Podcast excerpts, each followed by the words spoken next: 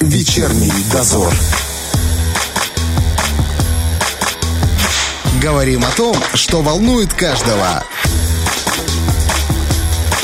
На Первом радио.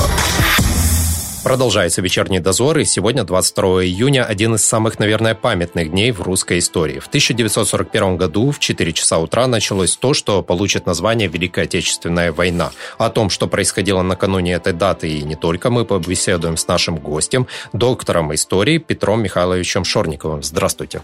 Здравствуйте.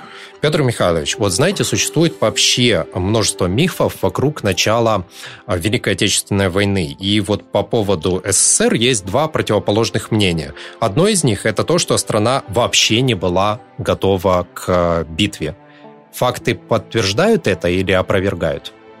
Ну, появление мифов – это результат политики истории, попыток использовать события прошлого для аргументации, для обоснования каких-то политических действий в настоящее время, это закономерно. Вот существует еще одна закономерность.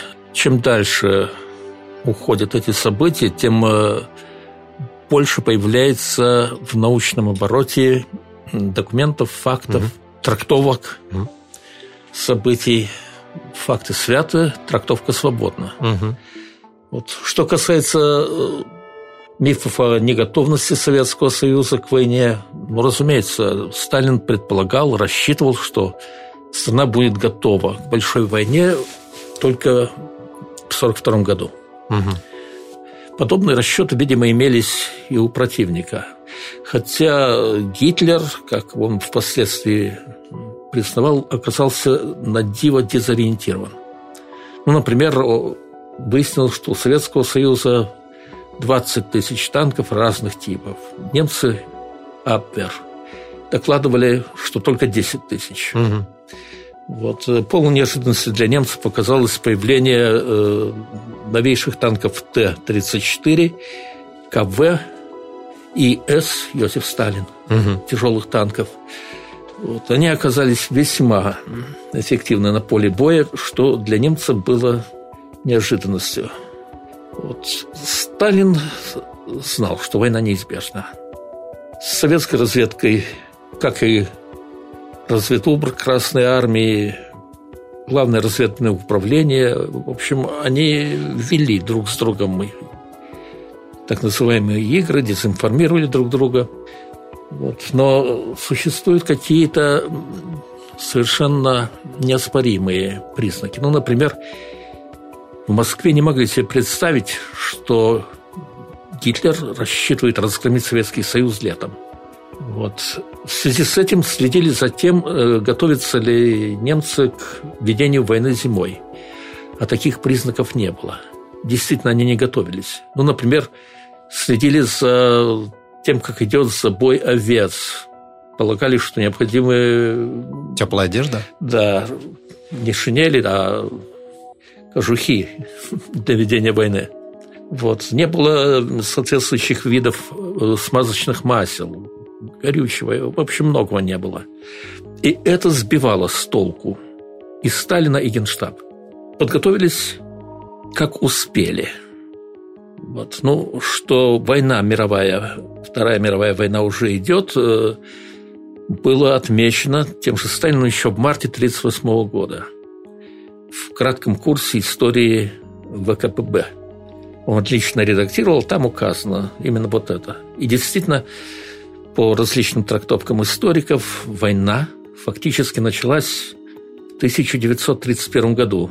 Угу. Вторжение японцев в Маньчжурию, в северо-западном Китае. Вот. Потом было, было вторжение итальянцев в Эфиопию, потом была Испанская война – вот. Потом вторжение из Маньчжурии японцев в континентальный Китай в 1938 году летом. В общем, признаков было масса. Война идет, и исходя из понимания этого, э, руководство Советского Союза и действовало. А любое правительство в условиях войны действует совсем не так, как в мирное время – и, кстати, события 1937-1938 года, их тоже следует рассматривать Репрессии. в контексте большой войны. Угу. Вот. Был ли заговор? Ну, есть разные подходы к этому. Когда в 1944 году был раскрыт заговор 20 июля, гестапо захватило массу дневников, разных переписок, бумаг. Немецкие заговорщики хотели оставить след в истории, фиксировали. Даже такой человек, который должен был понимать все, как Канарис, и тот вел дневник своих услуг, оказанных западным противникам Германии. Это просто смехотворно. Да. Советские заговорщики были на порядок умнее. В конце концов, они пережили революцию, гражданскую войну и многое другое. Вот таких вот бумажек они не оставляли. Вот, но анализ событий тут особую роль сыграл э, Александр Иванович Колпакиди, историк.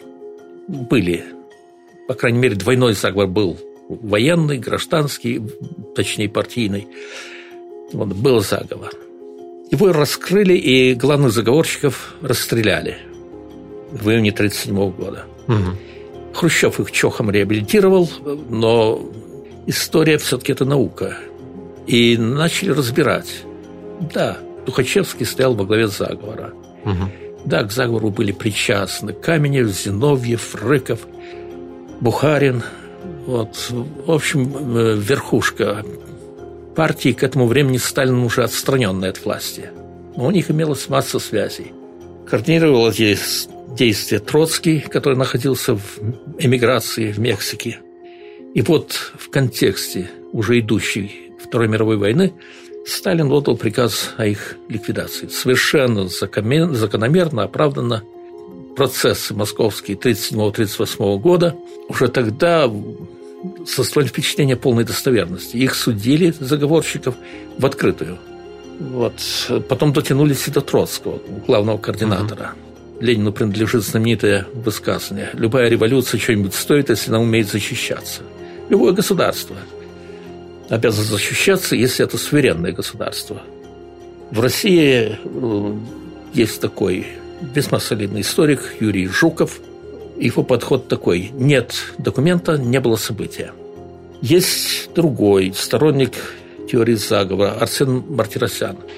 Он сопоставляет факты, действия и приходит к выводу, был генеральский заговор, генералы собирались э, повторить э, тактику Ленина в 17 году.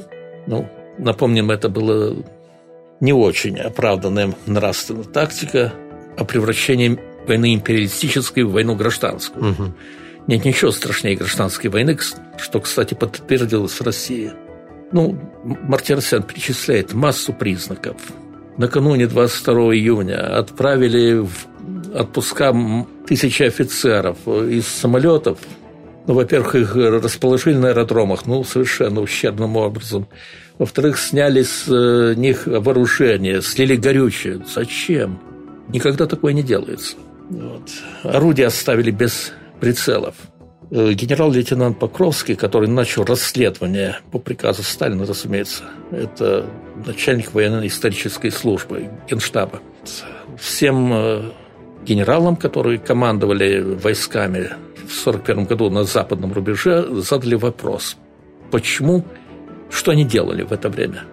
Вот почему не выполнили директиву номер один о приведении войск это которая была 20-го Нет, это да? Или раньше? 18 еще было. 18, 18 июня. Угу. Дело это тянулось долго. Генералы, конечно, многое порассказали, те, кто остался в живых. Но расследование закончилось со смертью Сталина и не было доведено до конца. Угу. Странные события произошли в начале 90-х годов. Вот в военно-историческом журнале, который редактировал генерал Филатов Виктор Иванович, начали публиковать ответы генералов, и последовал приказ из Генштаба прекратить, а затем журнал закрыли. Кто-то очень заинтересован в том, чтобы вот эта правда не всплыла. Но вот Мартиросян анализирует все эти события и пришел к выводу. Был генеральский заговор, был саботаж и обвиняет никого иного, как наркома обороны Тимошенко и начальника генштаба Жукова, будущего маршала Победы. Сталин, если не знал, то чувствовал. есть саботаж. Он, конечно, совершил тактическую ошибку, одну, но небольшую. Были расстреляны пять генералов во главе с командующим ну, Белорусским военным округом генералом Павловым. Это когда? В июле 1941 года.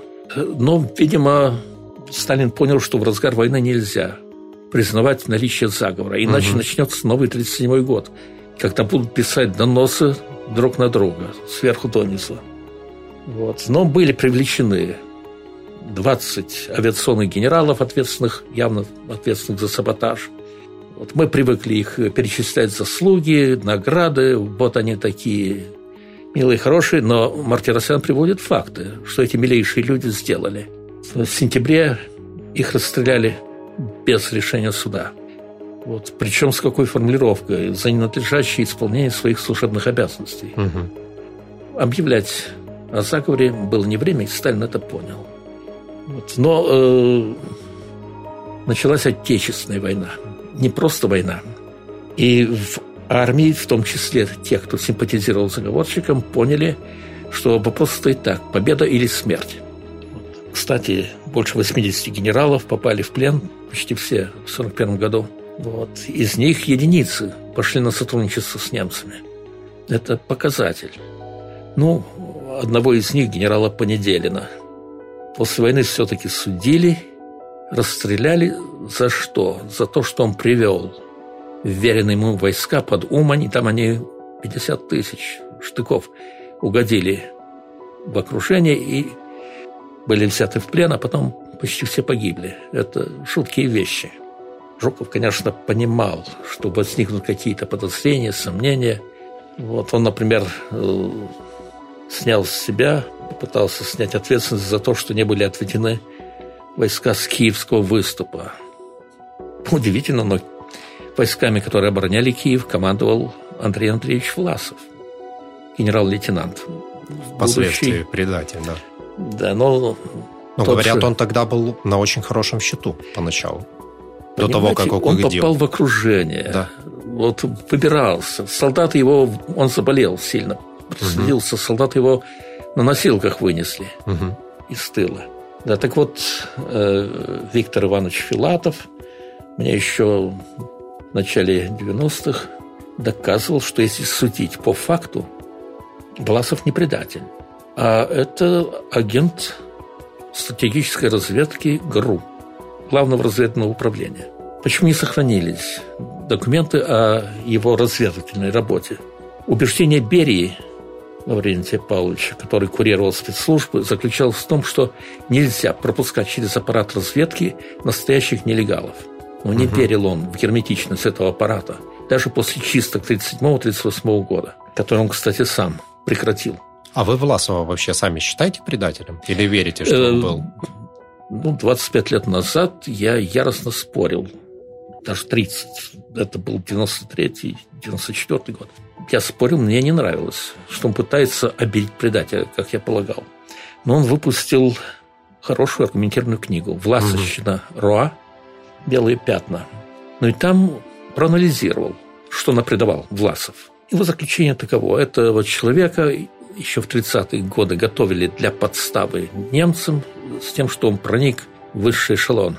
И, в общем, операция удалась. Лето 42 -го года. Неизвестно, чем кончится война. Немцы наступают на Сталинград и Кавказ.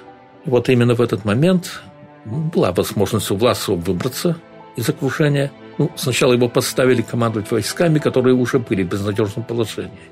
И он не стал выбираться. За ним самолет прислали. Угу. Он приказал отправить раненых. Я остаюсь с войсками. Ну и дальше там много сомнительных моментов понемногу всплыло. Признание Власова, да, я был агентом советской разведки, разумеется, нет. Вот, но тот же Филатов приводит э, данные, ну, например, когда вешали власовцев. В тюрьму на это зрелище пригласили несколько генералов, в том числе генерала Покрышкина, угу. будущего маршала авиации. Покрышкин, человек молодой, взял любимую жену. Зачем, не очень понятно, мог бы сам пойти. Вот они присутствовали при казни, и когда вышли из тюрьмы, он сказал жене, это не он. Супруга спросила, кто не он. «Это не Власов», – сказал Покрышкин. А Покрышкин лично знал Власова. Они односельчане. В одном селе родились. В том селе Власов был гордостью. И вдруг такое. Ну и дальше ходили слухи о том, что не был повешен Власов. А что касается остальных, с ним повесили 12 человек. Генералы, полковники. Некоторых из них, например, генерала Буниченко в полуорденом наградить за то, что он спас Пражское восстание. Вот. Он действовал не с кондачка, а явно выполняя решение советского командования. Угу. Прагу могли захватить американцы с крайне неприятными политическими последствиями. Буниченко помешал им это. Уничтожили партию новейших самолетов, реактивных на Пражском аэродроме. Если бы эти самолеты подняли в воздух, ну, войска Красной Армии Конева, которые наступали в это время на Прагу и, кстати, не опаздывали, они понесли очень серьезные потери. Мнение Филатова заключается в том, что суд инсценировали, да, следователи задавали только те вопросы, которые следуют, ну, по списку, так сказать, угу. а не те, которые вытекают из э, самого хода допроса. Он просмотрел, верю, что Виктор Иванович проанализировал все материалы этого процесса 1946 года – Вопрос остается. Тут нельзя ставить в позицию «не верю», «верю, не верю». В истории надо знать. И вот то, что мы знаем, ну, как-то подрывает тезис о власти как предатели. Но тут надо разделять Власова и власовцев. Кстати, вот эти вот будущие власовцы, они уже с 41 года воевали в составе немецкой армии, угу.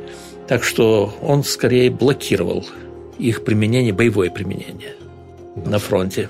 А потом их пришлось перебросить во Францию, и вот там они доставили много неприятностей союзникам, англоамериканцам, которые стремились первыми захватить Берлин.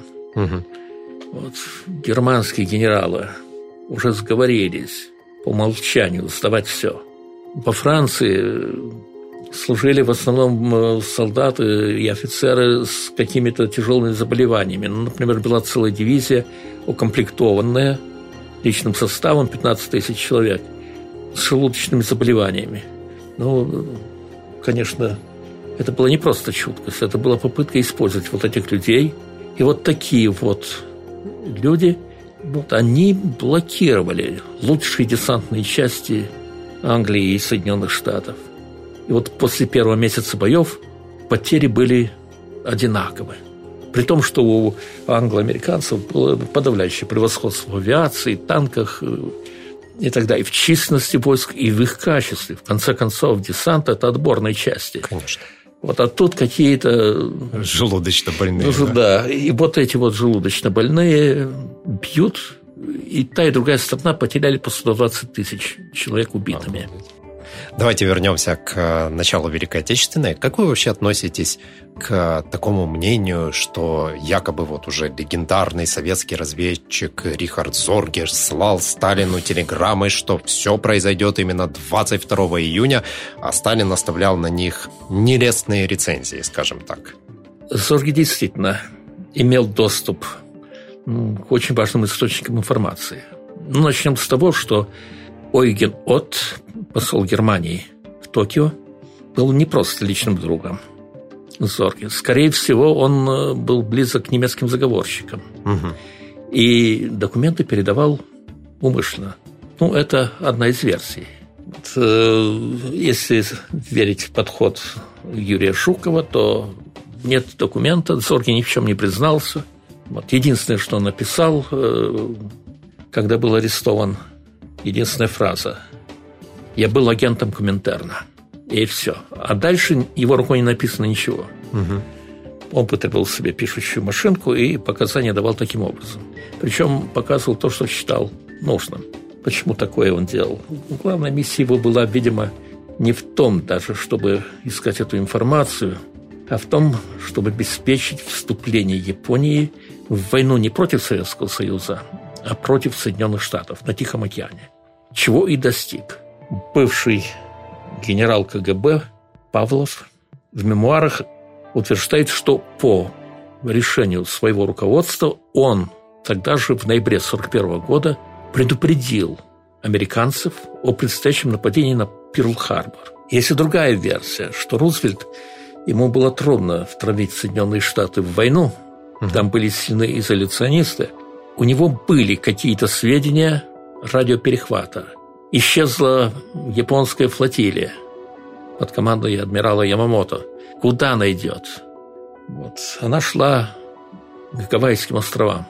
Вот. И якобы Рузвельт умышленно приказал не предупреждать. Что в войну потом вступить, да? Чтобы Соединенные Штаты вступили в войну против Японии. Угу. Гитлер объявил войну Соединенным Штатам, но сделал это с крайним неудовольствием. Типа дело уже сделано, куда уж тут деваться. Угу. Но это не соответствовало его планам. Вот, э, ну, согласимся, что признавать открыто, что Зорги действовал таким образом. Среди его сотрудников был Ходзуми Отзаки, секретарь премьер-министра принца Коноя. И, кстати, друг принца. Они там участвовали в секретнейших заседаниях, обсуждали вопрос. Угу. И Отзаки не просто передавал информацию Зорге, а занимал какую-то позицию. Куда мы полезем? В Сибирь? Там холодно. Вот надо нанести удар э, вот, по территориям, которые богаты ресурсами. Это Индонезия, Малайя, Филиппины. Там есть нефть, чего в Японии нет. Ну и многое другое. Это были резонные соображения. Но результат каков? Япония воздержалась от вторжения на территорию Советского Союза. Причем в самый решающий момент, во время битвы под Москвой. Угу. Напомню, что контрнаступление под Москвой началось 5 декабря, а японцы нанесли удар по американскому флоту в Перл-Харборе 7 э, те же самые дни. Если казаться насчет э, телеграмм Сталина, что Зорги слал и говорил, вот, смотрите, война будет 22-го. Э, Вообще были такие телеграммы? Были. Были так. радиограммы, но они отражали текущий ход событий. Ага. Вот. Гитлер все время откладывал начало войны несколько раз, вот, исходя из своих соображений. Не для того, а может и для того, чтобы ввести в заблуждение советское руководство, но нельзя сказать, что в самом начале, когда разрабатывали план Барбаросса, это началось сразу после разгрома Франции в 1940 угу. году, он сразу решил, что вот через год, 22 июня, начну войну против СССР. Ничего подобного. Он вынужден был переносить дату нападения на Советский Союз, исходя из текущей информации о готовности вооруженных сил Германии. И поэтому дата постепенно отодвигалась. Угу. Сорги, как человек очень информированный, докладывал. Но докладывал не один Сорги. Вот. Ну, например, э, начальник разведки Голиков, вот, он комплексно анализировал всю эту информацию. Да, Фитин, начальник разведки, вот он предупредил 18 э, июня, что 22 начнется война в 4 часа. Совершенно точно. Угу. Вот. Но сами немецкие генералы получили этот приказ именно в этот день или несколькими днями раньше. Фитин позднее признавался, если бы война началась не 22 а на следующий день меня бы расстреляли. Но он знал, что докладывает. Поэтому говорить о внезапности ни в стратегическом, ни в тактическом плане говорить нельзя. Это было пропагандистское объяснение для народа. Угу. Вот. Что делать? Ну, невозможно довести до каждого гражданина всю правду. Это гражданину и не нужно, это дезориентирует. Угу. Вот. Хорошо, а если все-таки были такие моменты, если армия Советского Союза готовилась, да, был вот этот приказ номер один, правильно? За 18, директива номер Директива один. номер один за 18 число. Почему так много было потерь тогда в первые часы войны и в первые А вот дни? тут Мартиросян и объясняет.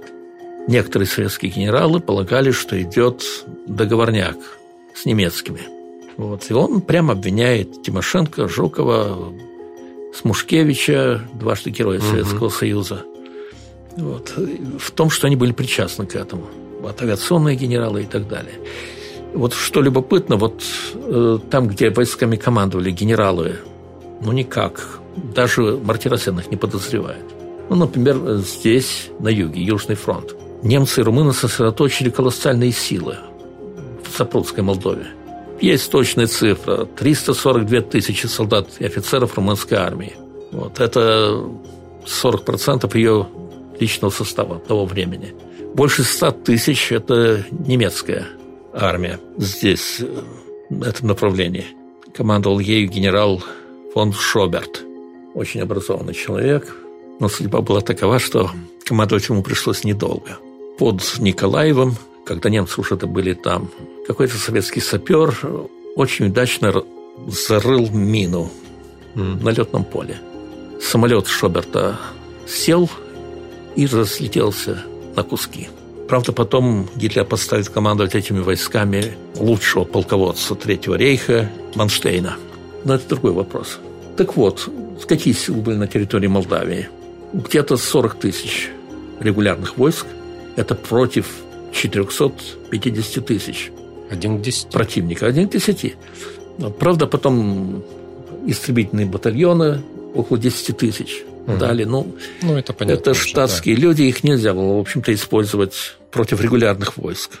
Их вскоре расформировали, но они свою роль сыграли для обеспечения тыла. И все. Вот. И что же, бои здесь продолжались на территории Молдавии до 13 августа. В Бессарабии, это румынские данные, я их опубликовал.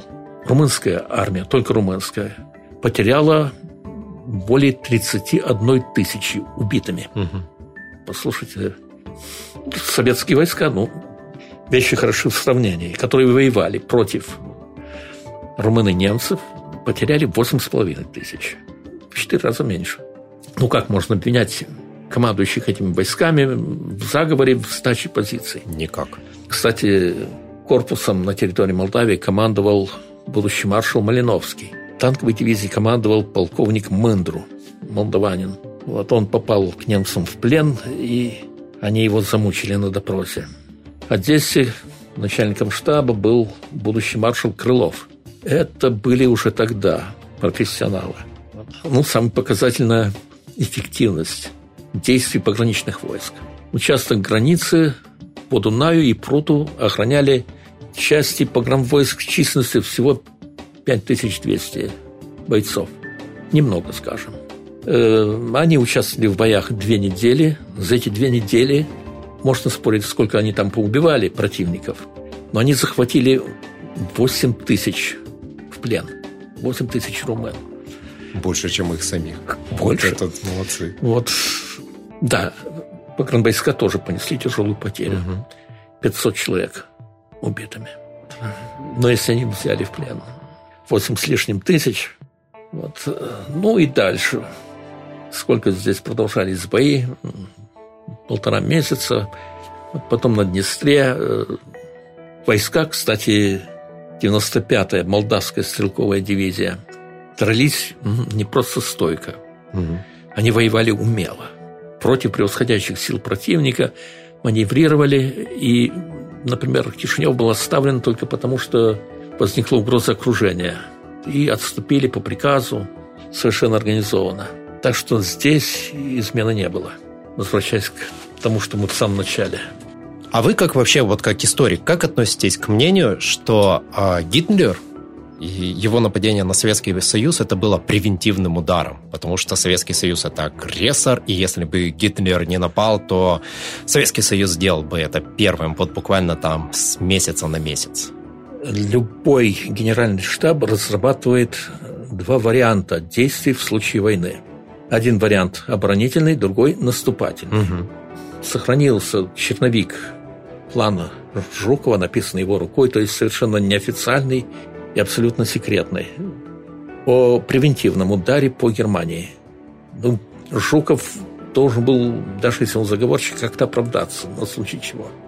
Вот. И он организовал разработку вот этого плана. Угу. План не был принят к исполнению – Хотя потом утверждают, вот давали безумные приказы, надо обороняться, приказывают наступать. Сталин полагал, что страна будет готова к войне в 1942 году. Он не был заинтересован ни в каких превентивных ударах. Его замечательным успехом было то, что до лета 1941 года Советский Союз оставался вне мировой войны, уже идущей. Это пропагандистская выдумка. Не хочу обвинять даже Виктора Резуна Суворова – Вот, э, это изобрели до него. Вот, а он велеречиво все это растиражировал. Угу. Это историк, да? Да, довольно как историк. такой. Это разведчик-перебежчик. Угу. Вот, но удивительно много среди них оказалось мемуаристов, историков и так далее. Это выдумка абсолютная насчет подготовки превентивного удара. Кстати, этот тезис высказал Гитлер. Угу. В своем выступлении 22 июня ему надо было Оправдать как-то. оправдать вторжение, большую войну перед германским народом. Вот и он этот тезис выдвинул. На самом деле, ну, есть еще один российский историк, очень известный Николай Стариков. Вот он написал книгу «Кто заставил Гитлера напасть на Сталина». Он полагает, что Гитлером проманипулировали англичане. Угу. Черчиллю, который, конечно, был на голову выше своего предшественника Чемберлена на, в должности премьер-министра, это было совершенно необходимо для спасения Британской империи. Вот, кстати, Британскую империю ему спасти не удалось. После войны она развалилась. При активном участии Советского Союза и Соединенных Штатов. Все приложили к этому руку. Угу. Это была оценка данная ими позиции Англии, точнее ее роли в провоцировании Второй мировой войны. В мемуарах Черчилля есть фраза, ему доложили, что война на Востоке началась. Угу. Вот. Он был счастлив. Он уже неделю до этого э, писал, набрасывал текст своей речи в парламенте по этому поводу. Речь красноречивая. Что-что, а говорить Черчилль любил и умел. Да, и он э, безоговорочно встал э, на сторону Советского Союза, типа все, немцы влипли. Угу. Все идет по плану. Ну, Англии еще пришлось пережить немало до реализации этих, этих планов, но вот, кстати, используя метод Мартиросяна, уже идет анализ политики Великобритании в 20-30-е годы. Гитлера готовили к войне против России англичане, а американцы в пику им помогали Советскому Союзу создать тяжелую промышленность. Вот все это было. Угу. Вот документов, так сказать, вот мы сделаем так, им назло. Нету. Их, видимо, не существовало. Была в самом верху руководства вот этих двух стран вот такая установка. Ну, в общем-то, они сходились. Надо повторить опыт Первой мировой войны, которая была, оказалась войной по разграблению Европы. Угу. Ну, к 1917 году э, Германия и Австро-Венгрия задолжали Соединенным Штатам 200 миллиардов долларов, Угу. а Англия и Франция 400. Какие деньги лучше потерять? Ну и американцы в апреле 17 года вступили в войну против Германии на стороне Англии и Франции. Угу. Англичане и французы, конечно, расплатились, а немцы просто ограбили в порядке контрибуции и так далее. Удивительно, как тех, кого называют правящими кругами в Германии, позволили повторить вот этот опыт, операцию по ограблению в годы Второй мировой войны. Ведь Гитлер в немыслимых масштабах ограбил Европу, оккупированные территории. А затем эти ценности были переправлены в швейцарские банки, и большей частью их судьба неизвестна. Но это большая геополитическая игра, которая, кстати, продолжается в наши дни, К сожалению. к сожалению. Смотрите, всегда почему-то всех волнует, что якобы когда началась э, Великая Отечественная, Сталин впал в панику, а потом вообще убежал к себе на дачу, закрылся и пил там беспробудно несколько дней. Вот именно поэтому не он объявил о начале войны по радио. Это выдумка Хрущева. Есть документы, список м, Посетителей. посетителей кабинета Сталина за каждый день. Да. Вот, генералы, наркомы. Вот, у него не было четырех часов, чтобы отоспаться. Он все время работал. Вот. Что касается речи 3 июля, ему требовалось время, ну, чтобы войти в ситуацию, и чтобы народ вошел Мгм. в ситуацию, вник, что происходит. И, в общем-то, с этой речи, видимо, следует начинать отсчет. С этой речи начинается Отечественная война, а не просто война с Германией. Мгм. Кстати, знаменитая песня «Священная война», она была написана э, еще до начала войны. Вот, и хор Александрова исполнил ее чуть ли не в первый день. Да. какая музыка, какие слова. Это к вопросу о том, как готовились к войне. Даже это предусмотрели. Не было среди генералитета в первые дни вот паники, как тоже многие говорят, что из-за этого, там, например, из-за этого и было уничтожено большое количество авиации, была якобы прервана связь между э, различными армиями и центром. Все это было в основном на территории Западного военного округа, Белорусского военного округа, там, где командующий был Павлов. Угу. Ну, он, например, ответственен за то, что из Брестской крепости не вывели войска. Да, войска дрались до последнего. Вот это их заслуга, честь, подвиг. Вот. Но почему там оказались без командиров? Вот, угу. Самый старший, чуть ли не самый старший, это майор Гаврилов. А войск было много. Вот. Их подставили под удар. Самолеты, 1200 самолетов, были уничтожены 80% там на аэродромах. Их не успели эвакуировать. Угу. Вот. Ну, что хорошо в этой истории, если в этой истории вообще есть что-то хорошее? Пилоты остались живых. Ну и немцы потеряли в воздушных боях там 260 самолетов. То есть э, это не была там разгромная операция, просто разгромная. Ну, для утешения можно там указать, что самолеты большей части уже устарели к этому моменту, требовали замены, но факт есть факт. И вот провели расследование, выявили конкретных виновных и наказали их. Кстати, комментарий Черчилля, когда он узнал о расстреле Павлова еще там троих генералов. Вот. Русские настолько сильны, что позволяют себе во время войны расстреливать генералов. В общем, парадоксальное мышление. Американцы, англичане, у них не было такого, чтобы генералов расстреливали. Как так? Вот. Войска должны свято верить в генералов. Ну, в общем, Сталин тоже это понял и Поэтому и не было разбора всего да, этого ну, заговора до конца. Э, по делам о покушении на Гитлера было арестовано 5 тысяч немецких офицеров. Угу. Вот, и казнены больше 200, в том числе 4 фельдмаршала. Вот. На этом основании громадный ущерб для страны. Да, но до этого еще за разные примеры ненадлежащего командования войсками – немецкие трибуналы присудили к расстрелу 27 немецких генералов. Вот они там вместо того, чтобы стоять насмерть, отводили свои войска, еще там что-то подставляли друг друга. В немецкой армии тоже это творилось.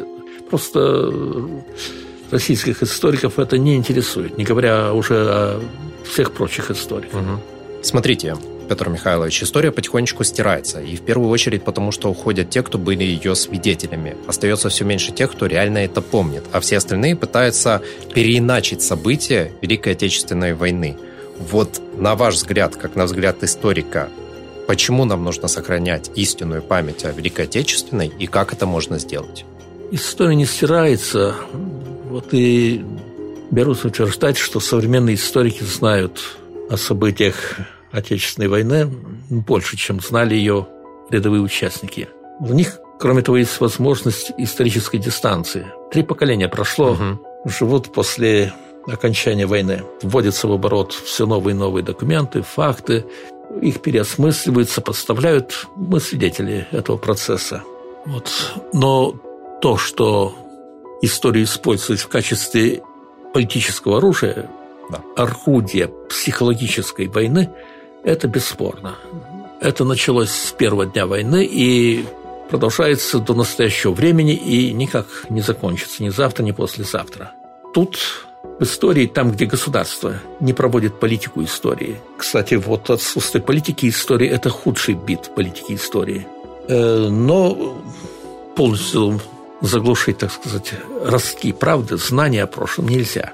В исторической науке в Молдавии идет партизанская война – вот сколько лет, 30 лет. Угу. Вот все время проводятся попытки трактовать ее события в духе курса «История румын». Вот, кстати, сами румыны нисколько не верят в постулаты этой истории. Вот. Но сохранилось немало историков, которые продолжают трактовать события, исходя из своих представлений о правде истории. Ну, например, с нашими оппонентами, которые иллюстрируют события истории румын, в духе истории румын, дискутировать бессмысленно. Они прекрасно знают, как что мы правы. на самом деле, да. Вот. Ну, чего скрывать. Мне говорили и в 90-е годы, потом, правда, прекратили. Мы, ну чего ты упорствуешь? Переходи на нашу сторону. Стань румыном. Будет жить вот так. Угу. Вот. И они живут вот так. Как нам сохранить память? Особенно молодым. Вот насчет нового поколения это действительно проблема. В связи с распространением интернета в последние полтора десятилетия среди молодежи ну, есть такой принцип. Принцип колбасы с солями. Как известно, она очень твердая, ее нужно есть маленькими кусочками. Угу. Вот в интернет выбрасывают правду, так сказать, в кавычках, правду истории именно такими кусочками и скармливают людям некритически мыслящим, если вообще мыслящим, заполняют их информационные закрома. Вот это очень опасно. Как историк я знаю, насколько поверхностно, иногда лживы все эти вот публикации. Небольшие, на полстранички, угу. два-три абзаца. Вот и там э, выясняется, что автор не знают сути дела. Это очень опасно. Вот. Но, повторяю, настоящее знание истории обязательно для специалистов.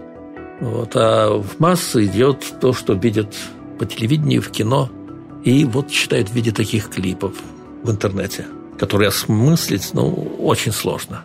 Вот. Но государство, в принципе, обязано не полагаться на самодеятельность э, историков, а содействовать объективному освещению событий истории, исходя из государственных интересов. Если мы сейчас не позаботимся об этом, то об этом позаботится кто-то другой. Спасибо вам большое, что были сегодня с нами. Благодарю за внимание. А для вас, друзья, сегодня в эфире работали Валентина Демидова и Роман Трощинский. Не забывайте о таких важных датах, как 22 июня, и оставайтесь на волне «Радио 1». Вечерний дозор.